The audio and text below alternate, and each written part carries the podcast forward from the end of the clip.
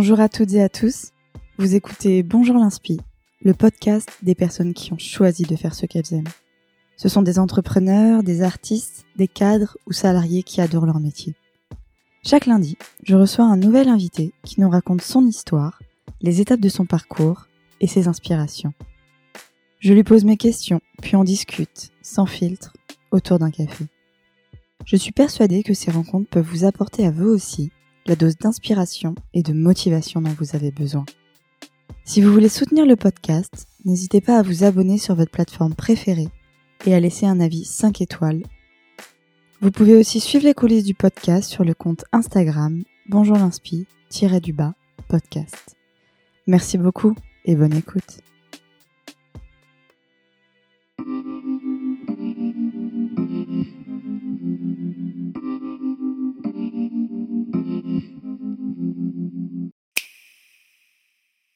Bonjour Kérédine.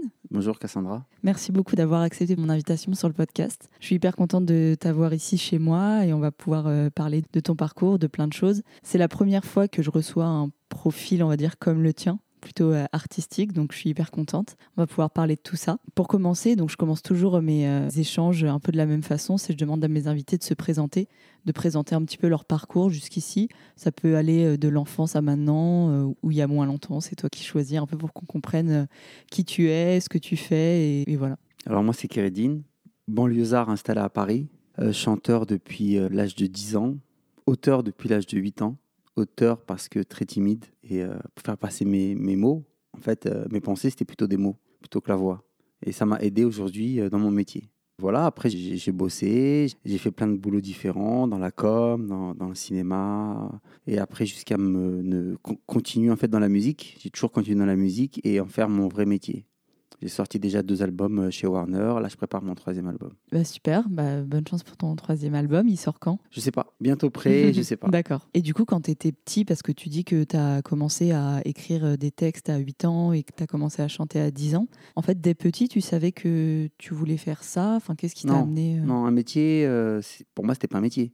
Métier, c'était autre chose. C'était pas, c'était pas. Moi, c'était un moyen de communication. C'est uniquement un moyen de communication. Les gens arrivaient. J'avais une timidité en fait qui m'empêchait de, dire ce que je pensais. J'étais un peu celui qui arrive chez lui, qui dit j'aurais dû dire ça, j'aurais dû dire ça. Du coup, je l'écrivais et je le donnais. Je le donnais un peu plus tard dans des mots. Donc c'est ça qui t'a amené vers la voie de euh, bah, d'écrire des textes, euh, des chansons. Et, et, du coup, à quel moment, euh, parce que tu dis que tu as fait plusieurs métiers, donc à la com, etc. J'ai regardé un petit peu ton parcours.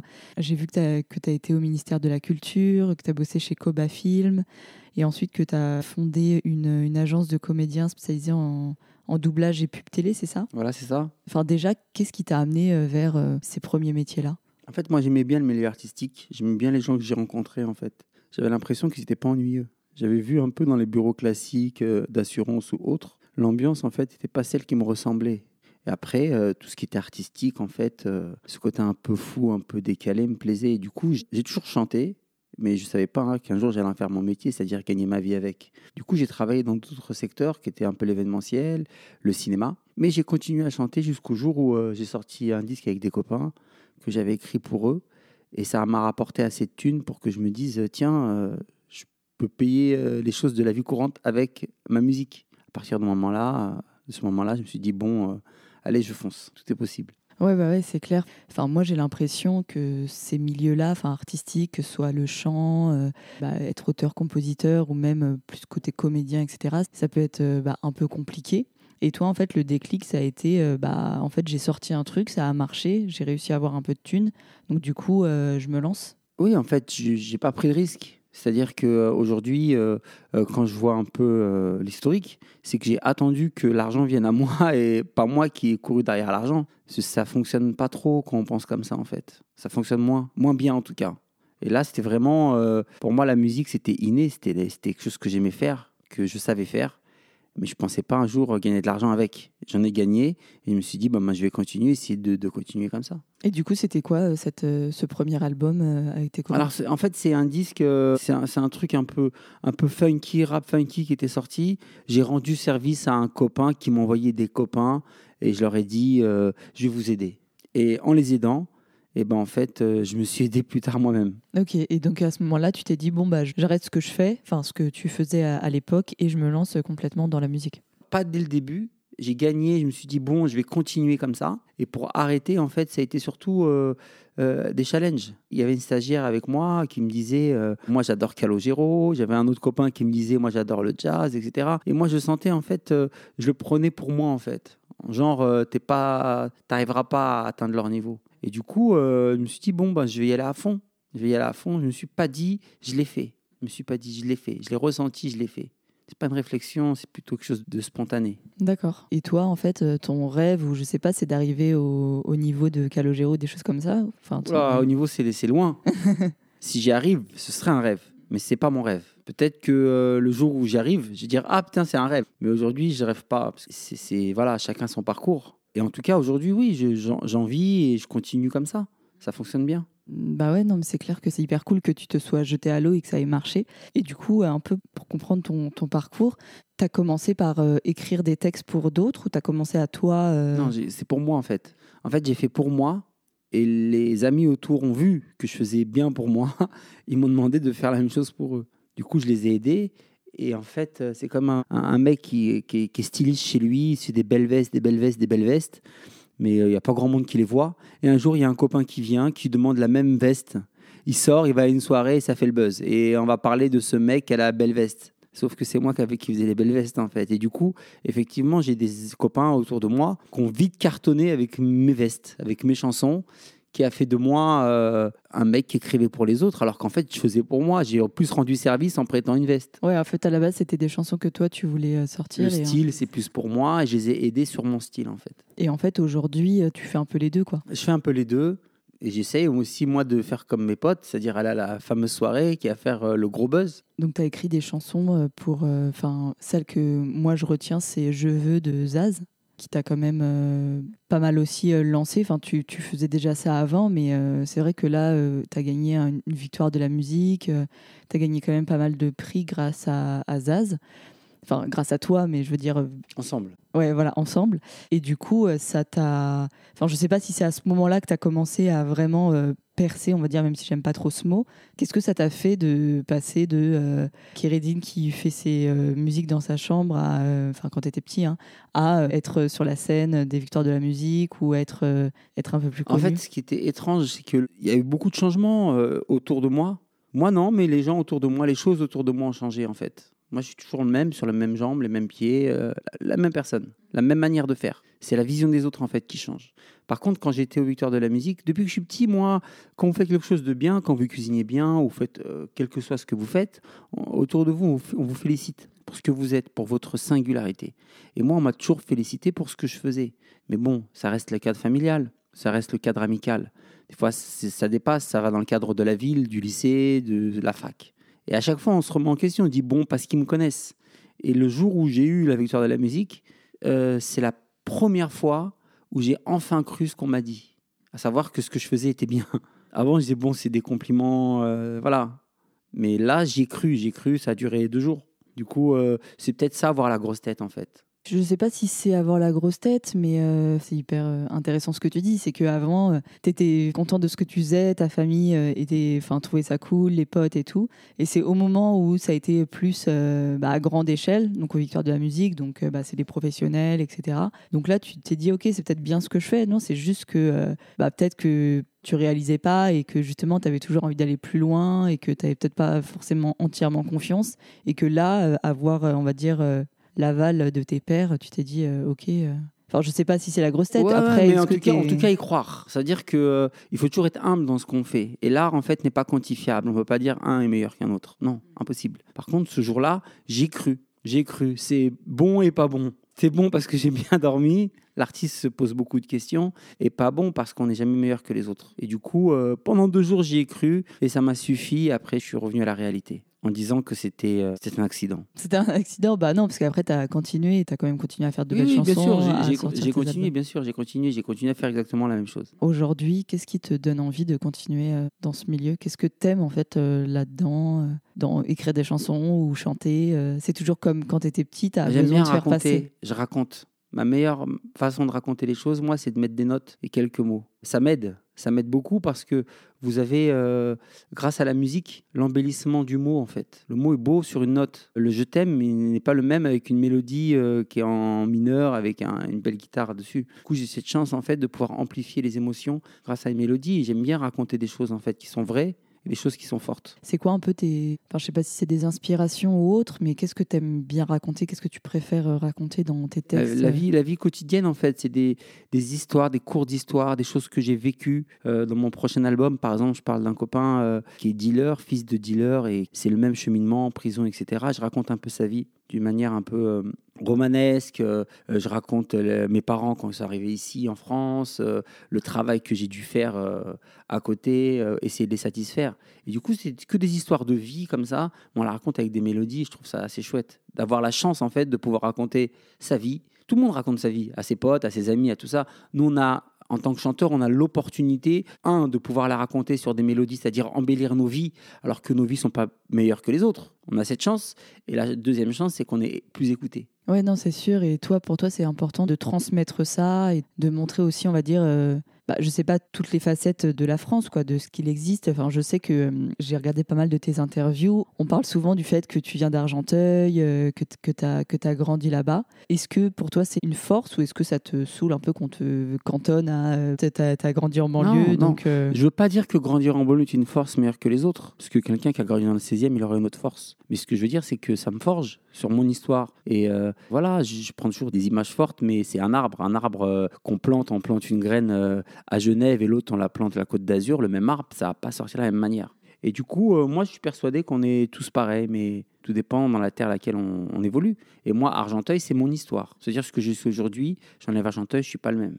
Je sais pas si c'est une force, probablement, par rapport à mon histoire. Mais en tout cas, c'est pas une plus grande force que les autres d'être né à Argenteuil. Et du coup, euh, moi, je me demande aussi, euh, c'est quoi euh, bah, la vie d'un Kérédine, d'un auteur, compositeur, chanteur? En fait, ça ressemble à quoi tes journées ou tes semaines? Bon, je pense que ça doit changer un petit peu, mais en gros, comment ça marche Le matin, je suis, je je lève tôt. Je suis ce qu'on appelle un lumineux dépendant.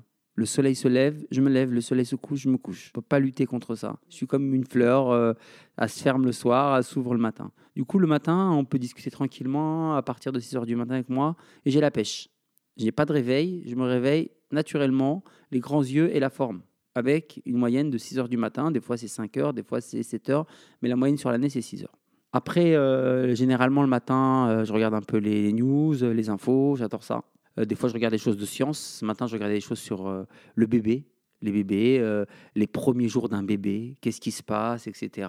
De un, un jour à un mois. J'adore, en fait tous les jours. J'ai mon côté un peu, ma page scientifique. Après, généralement, euh, je fais mes mélodies, je compose des mélodies. Ça va assez vite pour faire une mélodie. Je peux faire 6, 7, 8 mélodies différentes en une demi-heure. Et après, je pars dans un café. En général, euh, j'aime bien aller vers Odéon. Voilà, il y a un côté un peu là-bas. Euh, je me pose au Starbucks, ça fait un peu fac. Tout le monde est là avec son ordi. Et là, j'écris les textes sur ma mélodie. Et l'après-midi, en général, je suis en studio, vers Nation où là on peaufine, on enregistre, euh, on travaille sur les arrangements. Et euh, aussi rendez-vous en maison de disque à côté, ou presse, ou, euh, ou radio. Et le soir, ça finit par le sport. Tous les soirs J'essaye au moins un soir sur deux. Bah, du coup, tu, tu, dois être en super forme. En plus, tu te lèves à 6 heures, je sais pas comment tu fais. Il faut composer une mélodie avant d'écrire des textes Dans mon cas et dans la plupart des cas des gens, mais il y a d'autres personnes, par exemple Pascal Obispo, je sais que lui, il a besoin d'un texte pour composer. Tout dépend en fait. Moi, je suis auteur-compositeur, je fais les deux. Je commence par ma mélodie qui donne l'âme de la chanson et un peu l'histoire, et après euh, le texte. Comment ça marche quand tu, euh, quand tu fais des albums pour toi? Je suppose que bon, bah, c'est toi qui choisis tes chansons, c'est toi qui choisis tes textes, etc. Mais quand tu travailles avec, euh, avec d'autres artistes, comment ça se passe? C'est eux qui te disent bah, Moi, j'ai envie de parler de ça, j'ai envie de bah, parler Par exemple, Amel Bent, eh ben, on m'a demandé euh, de signer son retour. Elle avait fait 4 ans sans, sans, album, sans chanson. Du coup, en fait, je la connaissais pas. J'ai regardé un peu son histoire, je me suis documenté. Je fais un peu le journaliste d'investigation. Et là, j'ai commencé sur une mélodie, et de cette mélodie est partie son histoire, en fait. J'ai synthétisé, en fait, c'est mon style. Il y a des auteurs en fait qui sont très euh, réalistes, d'autres qui sont très. Euh, faut chercher, faut essayer de comprendre ce qu'ils veulent dire. Moi, tu comprends tout de suite ce que je veux dire. C'est très journalistique. Et du coup, j'ai un peu fait une recherche, une documentation, et j'ai essayé de synthétiser en, dix phrases sa vie entière en fait, tout ce qui s'est passé et vers où elle va. Et ça a donné le single Si on te demande, qui est sorti l'an dernier, et ça a signé le retour d'Amel avec un autre artiste, Tikenja.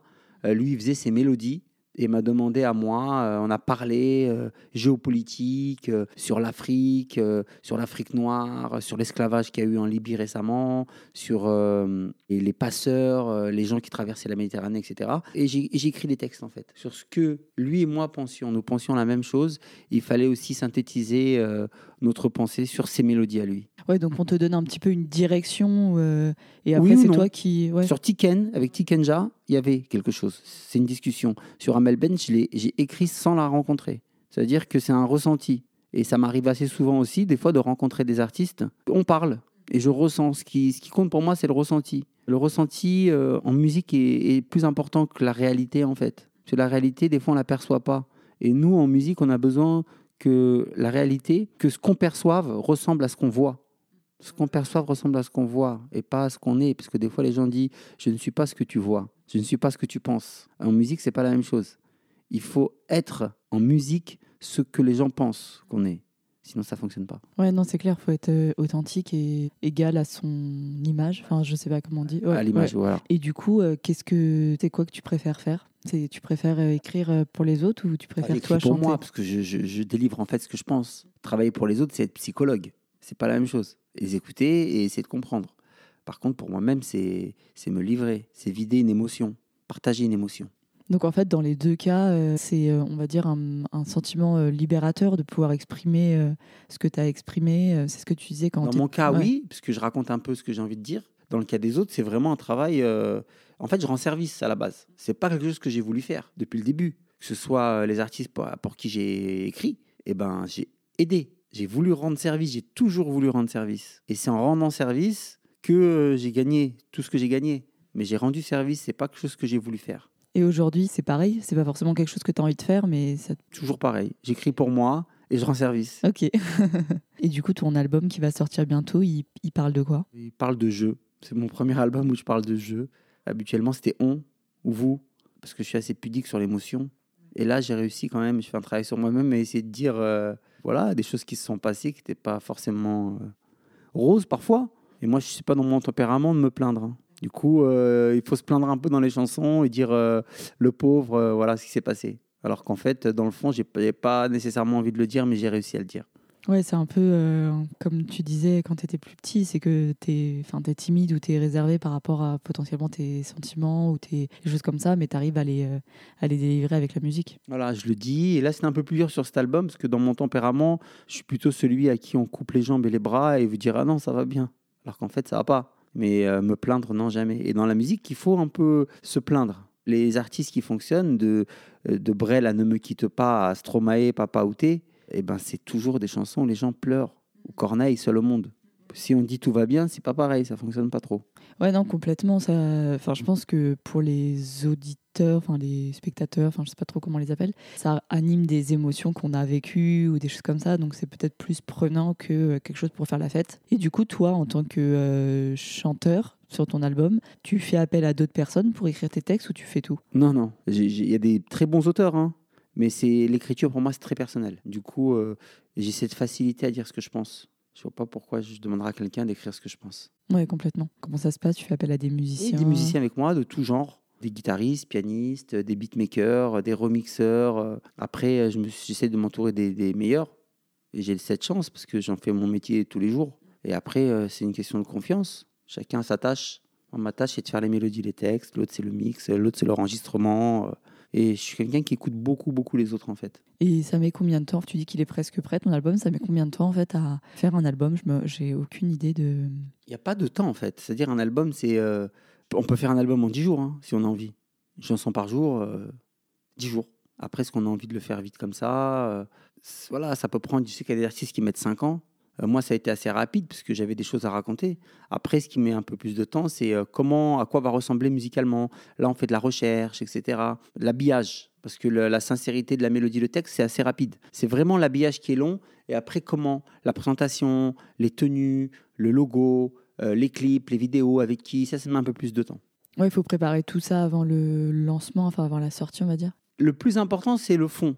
Mais le fond, en fait, il n'arrive pas sans packaging. Du coup, euh, on- le fond est plus important, mais le packaging, c'est vraiment la locomotive qui vous amène vers les gens. Sans ça, les gens ne s'intéressent pas à vous. Il faut qu'ils s'intéressent et après ils découvrent le fond. Et du coup, tes deux premiers albums, ils, ils avaient bien marché. Est-ce que tu en es Moyen, content? moyen. J'ai eu beaucoup de presse, euh, j'ai eu des- beaucoup de télé, etc. En termes de vente, ça n'a pas été ça. En plus, j'ai une très belle mise en place en magasin et tout. Mais après, euh, je pense que je ne m'étais pas assez livré, en fait. Quand j'arrivais en interview, je parlais toujours des autres. Je parlais pas assez de ma musique. Et du coup, euh, ça m'a porté un peu préjudice. Et maintenant, bon, j'essaye de changer pour le prochain. Ouais, là, tu vas parler justement de toi, quoi. Voilà. Donc pour, euh, pour un peu plus toucher les autres, bah, c'est hyper intéressant et enfin ça a dû être aussi un travail sur toi-même parce que si t'es pas du tout dans ce tempérament et te livrer ou à te plaindre ou à te dire peut-être des choses un peu négatives, comment t'as, enfin là comment t'as réussi euh, à au lieu que juste les écrire de pouvoir les chanter à haute voix je suis quoi. un bosseur. Je suis un bosseur, j'aime bien vraiment faire les, les choses bien. Je suis un vrai bosseur.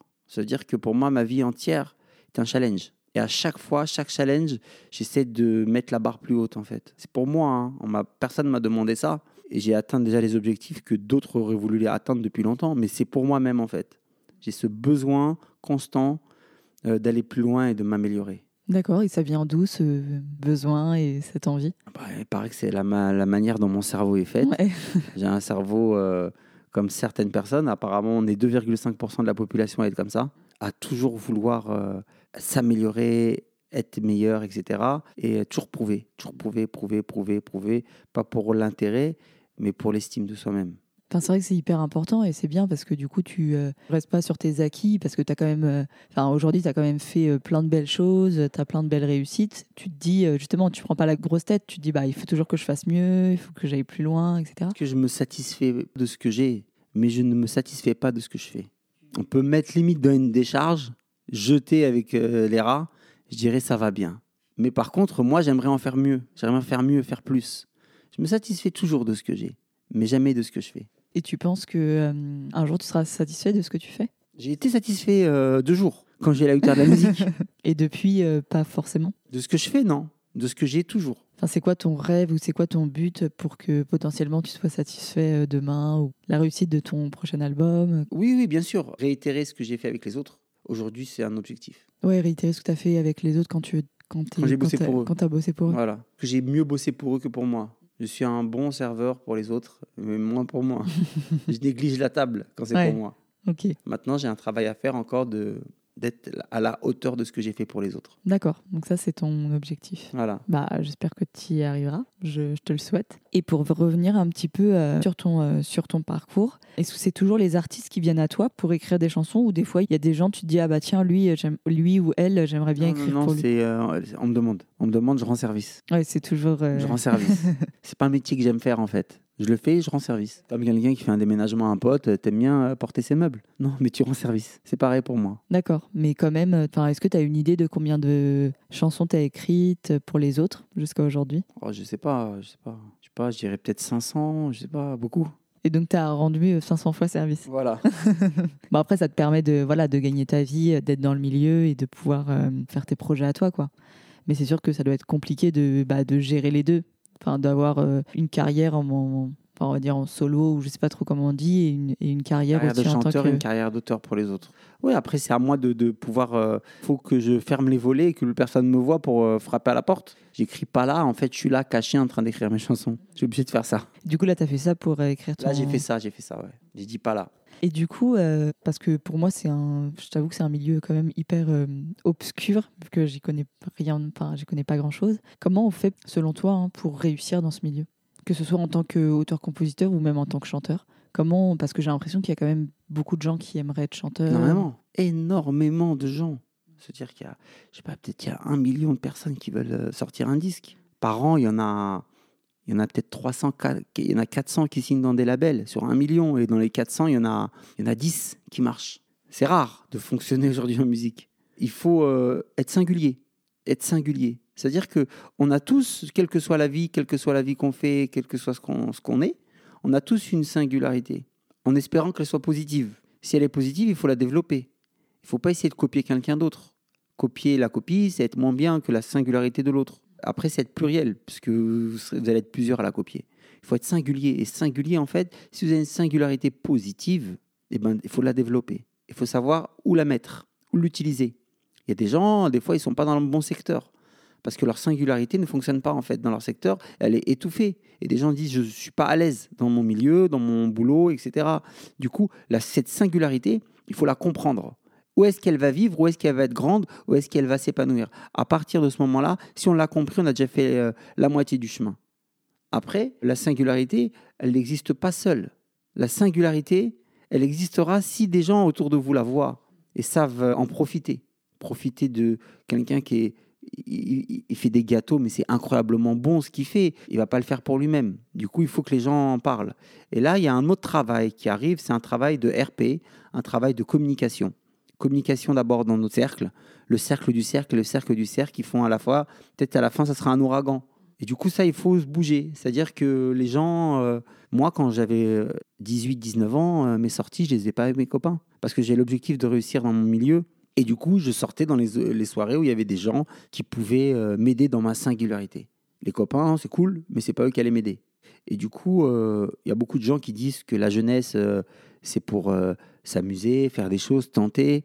Et ben moi, j'ai pensé, j'ai toujours pensé que la jeunesse c'était pour construire, parce qu'on a une force incomparable par rapport aux, autres. Quelqu'un de jeune, je dirais n'importe quoi, qui fait la fête jusqu'à 4 heures du matin, euh, il aller en cours à 8 heures le matin. Quelqu'un qui a 40, 4 heures du matin, il se réveille pas. Hein. Il est malade, il va chez le docteur. Il pourra pas aller. Impossible. Et du coup, on a une force physique, on a une force, on a une envie, on a une force mentale aussi.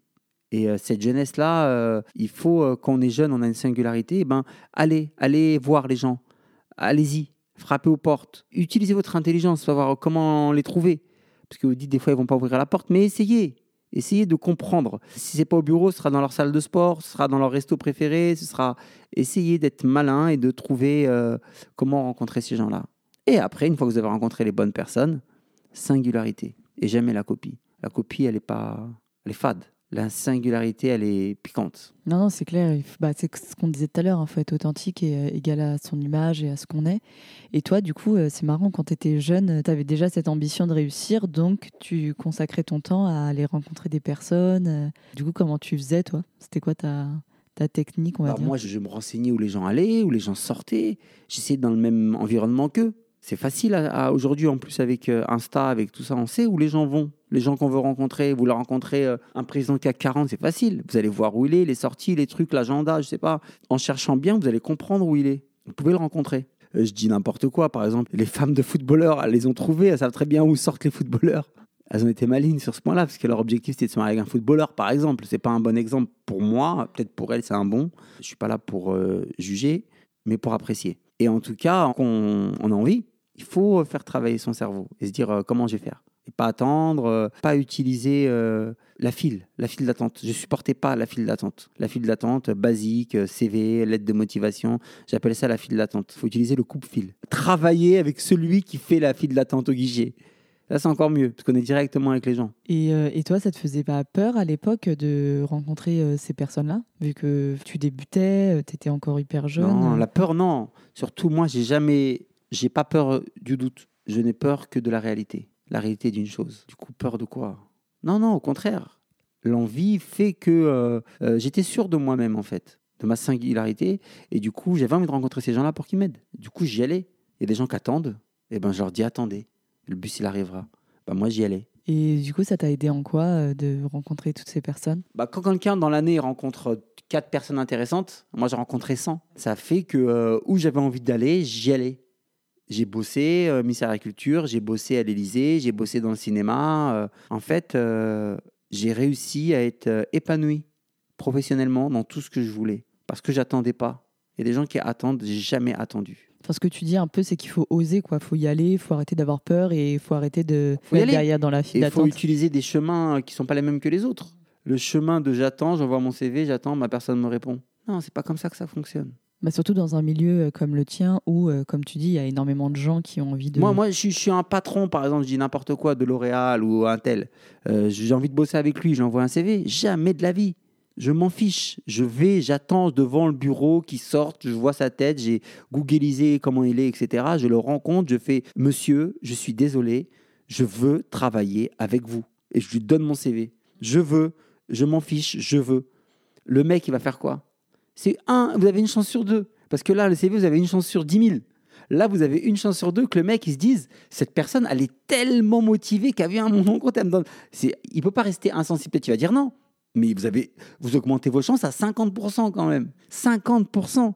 Passer de 1 à 1000 ou à 1 à 10 000 à 50%. Le mec à dire, mais c'est incroyable, parce que quand vous arrivez en entretien, souvent les gens vous disent, euh, quelle est votre motivation, etc. Là, je suis venu vous chercher moi-même. Ouais, non, c'est clair qu'au moins tu tires ton épingle du jeu et ça permet de. Après, je pense qu'il y a plein de gens qui ont peur de faire ce genre de choses. Enfin, parce qu'on a toujours été habitué à être, euh, enfin, je sais pas, un peu discret, suivre les règles. Tu vois, bah, justement, quand tu dis envoyer un CV et tout, bah, on se dit, bah, c'est la procédure, quoi. On va pas aller euh, voir quelqu'un. Enfin, moi, je sais qu'il y a plein de gens qui osent pas euh, contacter des personnes qui oui, Non, c'est la procédure. Mais nous, ce qu'on aime, c'est la nouveauté. Ce qu'on aime, c'est être surpris.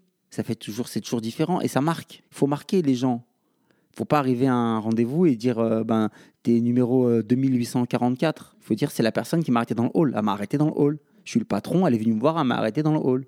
tu penses que c'est important de surprendre euh, ben Bien sûr, il faut marquer. Quand on envoie un CV, on a envie de marquer. On, est, on met des trucs. Euh, écoute, j'ai fait du volleyball au Brésil. Le mec, s'il le met, c'est qu'il a envie de marquer avec ça. Mais il marque avec un truc qui se voit même pas. Qui se voit même pas dans le CV. Et du coup, c'est pareil dans la musique, faut aller voir. Euh, bah oui. Par exemple, si tu as envie de percer, faut aller, euh, je sais pas, devant une maison de disques. Il faut, il faut trouver le truc. Chacun va trouver le truc par rapport à son caractère. Et on peut pas rester comme ça parce qu'il y a des choses à faire, etc. Il n'y a pas de place pour tout le monde. Mhm. Qu'est-ce que vous faites? Il n'y a pas de place pour tout le monde. Du coup, vous faites comme tout le monde? Impossible. C'est pas comme ça que ça fonctionne. Bah ouais, c'est sûr qu'il y a beaucoup de gens qui veulent aller sur un milieu. Il, faut, faut surtout pas faire comme tout le monde. Si on dit il y, a beaucoup de place, faites comme tout le monde. Mais quand on dit il n'y a pas de place, ne faites pas comme tout le monde. Donc, il faut euh, oser des trucs. Euh. Il faut oser. Si vous n'avez pas d'idées, euh, dans votre entourage, il y avait un créatif qui va vous trouver des idées. Il faut y aller parce que, surtout le milieu de, l'emploi, etc., c'est la jungle. C'est la, la jungle. C'est la guerre civile. Il faut y aller au max, quoi. Et prouver. Les gens, souvent en plus, les patrons, ils préfèrent la motivation aux connaissances. Quelqu'un qui connaît beaucoup de choses, peut-être il va faire un mauvais boulot. Mais celui-là qui est ultra motivé, il connaît peu, il va faire un super boulot. Ouais, non, c'est sûr que maintenant, je trouve qu'on on regarde de plus en plus euh, bah, un peu euh, ouais, la motivation, les soft skills, comme on dit, euh, plutôt que bah, les lignes sur le CV, si tu sais parler six langues ou pas. Donc, donc c'est bien de marquer les esprits. Au moins, comme tu dis, tu augmentes tes chances bah, de pouvoir être pris dans ce que tu as envie de faire. Quoi. Donc, donc c'est hyper important. Et aussi, bah, bien s'entourer, c'est ce que tu dis. Toi, tu as rencontré plein de personnes qui ont permis de, je sais pas si c'est de t'élever, mais en tout cas, peut-être parfaire ta singularité et de comprendre vers où tu voulais aller. Donc, je pense que c'est aussi hyper important d'avoir un réseau, d'avoir des personnes de tout horizon pour se motiver, pour s'inspirer un petit peu euh, de tout ça. Toi, bah, on arrive presque à la fin de notre échange. Je voulais savoir, euh, bon, on en a déjà un petit peu parlé, mais euh, si tu avais d'autres conseils à donner à des gens qui ont envie de se lancer dans bah, dans un métier ou dans un secteur qui fait sens pour eux, ou un rêve, ou je sais pas. Toi, qu'est-ce qui t'a qu'est-ce qui t'a aidé en plus de bah, rencontrer des gens et oser? Est-ce qu'il y a d'autres choses que tu pourrais conseiller aux autres? Il y a la fond mais à fond, mais pas à moitié.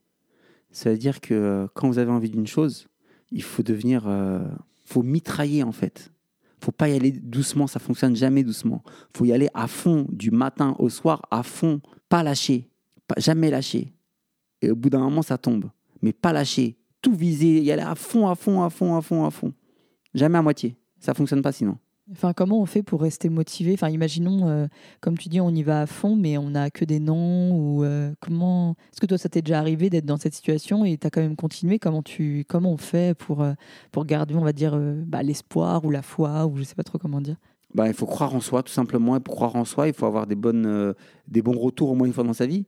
Mais les bons retours, pour les avoir, il faut réussir des choses. Du coup, c'est un cercle un peu vicieux. Mais ce que je veux dire, c'est que ceux qui n'ont pas réussi, utilisez votre jeunesse en tout cas chez les jeunes, comme force. C'est votre force. Vous avez en fait cette endurance. Et ceux qui sont moins jeunes, eh ben, utilisez votre histoire. Comme quoi, il ne vous reste pas beaucoup d'années de, de, jeunesse. Donc, euh, allez-y à fond, il faut profiter.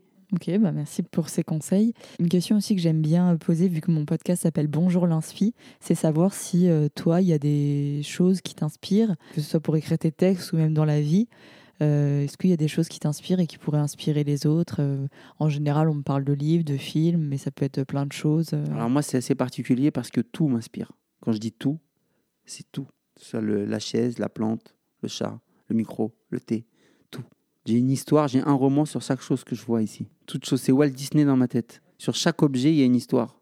Et c'est tout le temps, tous les jours, à 24. Ok. En fait, tu as vraiment un regard de, je sais pas, de raconteur, d'auteur. euh. D'ailleurs, t'aimes aimes te qualifier comment? Enfin, tu te qualifies euh, comment? Euh, chanteur en Air Max. Ok. Et du coup, dernière question, euh, c'est euh, si les personnes qui vont écouter ce podcast euh, ont, ont envie d'en savoir plus sur toi ou de te contacter, etc., comment ils peuvent faire? T'es plutôt sur les réseaux sociaux? Oui, que ben, Kérédine. J'ai la chance, c'est que je crois qu'il n'y a que moi qui m'appelle Kérédine. Du coup, on tape dans Google Kérédine, on retrouve sur Insta, euh, sur euh, Facebook pour les plus vieux. euh, Ok, Du coup, voilà, sur les réseaux, je suis présent. ok, ça marche. Bon, bah super, bah, je mettrai tout ça en description de l'épisode. Merci beaucoup, Merci, Kérédine, Cassandra. d'être venue et d'avoir euh, raconté hein, une petite partie de ta vie. Et, euh, et voilà, à très bientôt et, et bonne journée. Merci.